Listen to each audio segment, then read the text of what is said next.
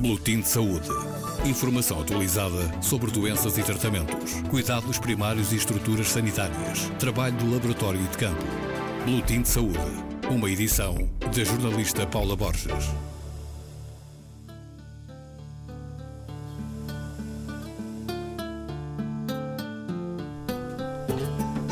Neste espaço de saúde, falamos mais uma vez de uma das causas da falta dela, da falta de saúde a fome, que dizem as definições sempre tão aquém da realidade, pode ser aguda ou crónica. A fome crónica é a carência constante de alimentos suficientes para manter o organismo em perfeito funcionamento. Os indivíduos ou as populações sujeitos à fome crónica são pessoas desnutridas ou malnutridas que desenvolvem com facilidade diversas doenças em consequência da falta de nutrientes necessários para a constituição da saúde física e intelectual. Há também casos, continua a ler-se nas definições, em que a fome é aguda, intensa e momentânea devido a fenómenos naturais, como as secas, as cheias, os terremotos, ou devido a problemas sociais, económicos, políticos, militares. Em muitos países é difícil distinguir o que está na origem das carências que milhões de crianças,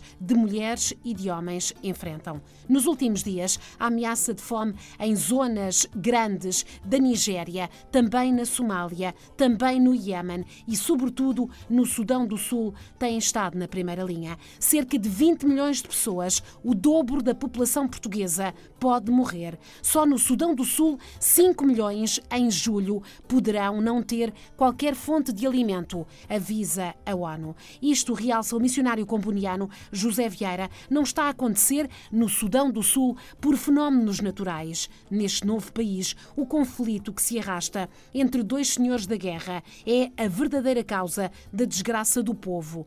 Um povo impedido de cultivar, de criar gado, um povo perseguido e obrigado a abandonar as casas em busca de refúgio. A seca não está afetar ao Sudão do Sul. A fome no Sudão do Sul é uma fome feita pelo homem. É, portanto, é simplesmente a guerra não deixa que as pessoas é, se dediquem à cultura, porque o Sudão do Sul é muito rico em água, desde é começar pelo Nilo Branco, que depois transforma no sul, que é um, um enorme pantanal de, muito maior que Portugal, portanto, uma zona muito úmida, muito rica para a agricultura. Nós experimentamos a, a guerra de duas maneiras. Por um lado, com as próprias pessoas, a, a comunidade de Ler foi destruída, os meus colegas que viviam lá, que eram cinco homens, portanto, padres, irmãos e quatro freiras, andaram quase um mês desaparecidos no mato, juntamente com a, com a, a população de Ler. Agora, entretanto, uma vez não podemos voltar para Ler, voltamos para uma outra, para uma outra zona, portanto, para dar apoio à população. É, neste momento, por exemplo, Kajokeji, a missão que está junto à fronteira com Uganda, as pessoas saíram de lá todas. E os colegas que lá viviam também estão, a, portanto, as freiras, as irmãs comonianas, decidiram, portanto, mudar-se para o Uganda e, a partir do Uganda, assistirem os, os refugiados e a partir de Lira, os comunianos decidiram ficar eh, na, na missão de Queijo porque se abandonassem a estrutura seria pilhada e é uma estrutura que tem uma escola secundária, uma escola primária, tem uma, uma oficina de artes e ofícios, é, tem um jardim infantil, tem uma clínica e além da residência das irmãs e dos padres e dos irmãos, de maneira que todos estes edifícios fossem abandonados, eram pilhados, tudo lá está, desaparecia. De maneira que os, os meus colegas decidiram permanecer em Kajukeji, mas fizeram, portanto, arranjaram um visto de multi-entrada no, no Uganda e vão, portanto, a trabalhar, a dar apoio à, às populações eh, que estão, que fugiram do, de Cajuquejo para o Uganda. É interessante notar também que a Igreja de Portugal está muito alerta e está muito ativa, por exemplo. Eu sei que pelo menos a Diocese de Santarém e a Diocese de Aveiro decidiram que parte da renúncia quaresmal fosse, de, portanto, usada eh, com refugiados eh, e com as pessoas do Sudão do Sul. É um gesto bonito de solidariedade eh, que vem também em sintonia com o que o Papa Francisco disse há duas semanas, quando falou, portanto, desta eh, fome que paira sobre o Sudão do Sul e na necessidade de mandar para lá alimentos portanto, para as pessoas eh, poderem comer alguma coisa. José Vieira é um profundo conhecedor do Sudão do Sul, onde viveu antes, durante e depois da independência do país. O missionário, seguidor de Comboni, o primeiro bispo do Sudão, confessa que nunca imaginou este país no pós-independência. Fui para, para o Sudão do Sul naquela altura era o sul de Sudão, em, 1900 e, em 2006, em dezembro, Portanto, fiz, eh, fiz parte de todo o processo de, que levou à independência, que a gente chamava o período, o período interino, e depois, quando testemunhei a independência, em 2011, no dia eh, 9 de julho, eu nunca pensei que aquela alegria, aquela exuberância, eh, aquele, aquela felicidade por serem finalmente senhores de si mesmos, das suas riquezas naturais, do, seu destino político, que acabasse no que acabou, não é? que acabasse assim é, com uma guerra civil passados dois anos, que não é mais do que uma luta pelo poder é, de dois senhores da guerra, o presidente, o presidente Salva Kiir e o que era seu vice-presidente e que depois foi demitido em 2013, Riek Machar, e uma guerra que depois se estendeu ao país inteiro. É, é o Sudão do Sul é um, um país rico em, em, em, em, é, portanto, em riquezas naturais, petróleo, água, terra, minerais, florestas. É sobretudo rica em pessoas, pessoas muito boas, muito trabalhadeiras, mas que neste momento não podem plantar porque não os deixam. Então obrigam-nos, por exemplo, a uma missão em Rimense, é, numa zona muito agrícola, no oeste, junto à, à República Democrática do Congo, onde quase 5 mil pessoas são, estão obrigadas a estar a viver à volta da missão porque eram acusadas de estarem a proteger rebeldes. Portanto, há toda esta, esta, este medo do que agora todos são, são rebeldes e obrigam as pessoas a adiar a vida e a viver à mercê da malária eh, e de outras doenças e, e assim lá, lá vai tudo.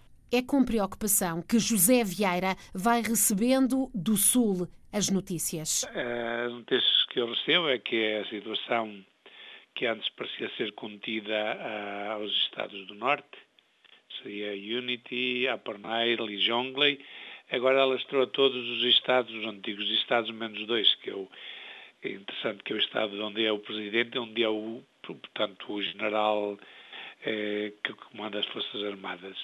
Eh, a situação, temos neste momento quase 1,9 milhões de deslocados internos, pessoas que vivem à beira, portanto, à beira da fome.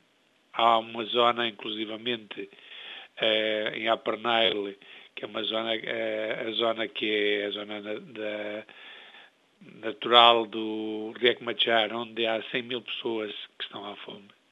Fome provocada pelo, pelo exército, pelas, pelos constantes ataques à população civil para se vingar do suposto apoio aos, aos rebeldes, a parte sul, que é as, as equatórias, que era a parte mais tranquila do país, está toda em polvorosa. Eh, Lomim, Cajuqueji, que era, eh, durante a Guerra Civil, era onde funcionava uma escola eh, todo o ano, uma escola, portanto, com internato. As pessoas que fugir para o Uganda. Neste momento há 1,5 milhões de refugiados nos países limítrofes, 225 mil pessoas que vivem eh, protegidas nos campos da, das Nações Unidas em condições muito más. E apesar dos juramentos, das juras de, de paz e de reconciliação, a guerra continua, a, continua. Os soldados continuam a sobretudo a, a, portanto, a atacar alvos civis.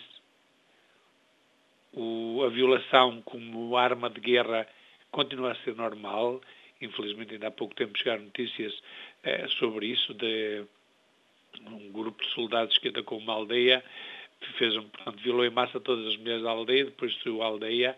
Portanto, as perspectivas são muito, muito difíceis para as pessoas que lá vivem. E José Vieira, missionário comboniano, com anos de experiência no Sudão do Sul, mas também noutros pontos de África, sabe bem José Vieira que muitas vezes a ajuda estrangeira é uma arma política e militar. É, por exemplo, a zona de Leer, onde estão mais de 100 mil pessoas, portanto, a passar fome, e daí o, o alerta dado pela comunidade internacional, eles estão a passar fome porque o governo, é, que é, de, portanto, baseado na tribo Dinka, é, que queria castigar as pessoas que vivem naquela área porque eles são noeres, portanto, são da, da, da etnia do vice-presidente, que é, digamos, o opositor do Riek Machar.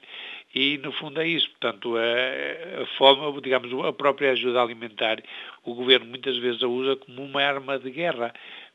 Portanto, distribui onde, onde acha que as pessoas, as pessoas merecem e onde não acha, não usa. E, portanto, este é um problema que é usa, fazer o, o, o, portanto, a punição coletiva que é contra os direitos humanos, é contra a Convenção de Genebra, mas que o governo está a praticar. É com muita tristeza que eu, que eu acompanho e, portanto, e também com coração aos pulsos, porque sei que os meus colegas, sobretudo aqueles que vivem em missões mais mais retiradas, não é? Está ali, que é, fica a seis horas de, de, de Juba através da floresta, é, Kajokeji e, portanto, outras missões em que as pessoas estão, portanto, eles próprios estão em risco.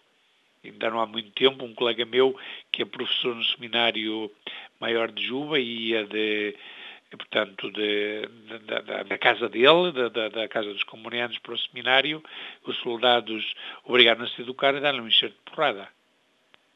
Ele nunca não sabe porquê, ele não, não entendeu porquê, mas era um enxerto de porrada e, portanto, há, há todo um medo, há, há portanto, esta prepotência dos soldados porque tendo uma, uma espingarda e com um bocado de álcool também no sangue que se armam em super-homens e, portanto, isso senhores de tudo.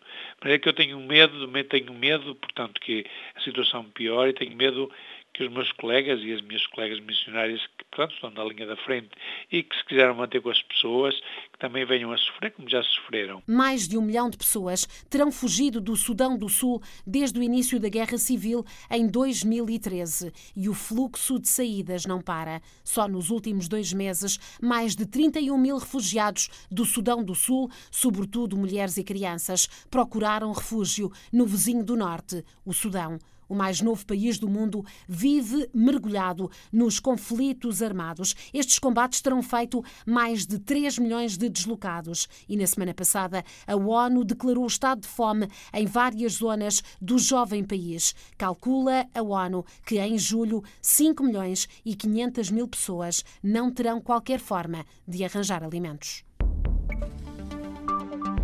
Boletim de Saúde. Informação atualizada sobre doenças e tratamentos, cuidados primários e estruturas sanitárias, trabalho do laboratório e de campo. Boletim de Saúde. Uma edição da jornalista Paula Borges.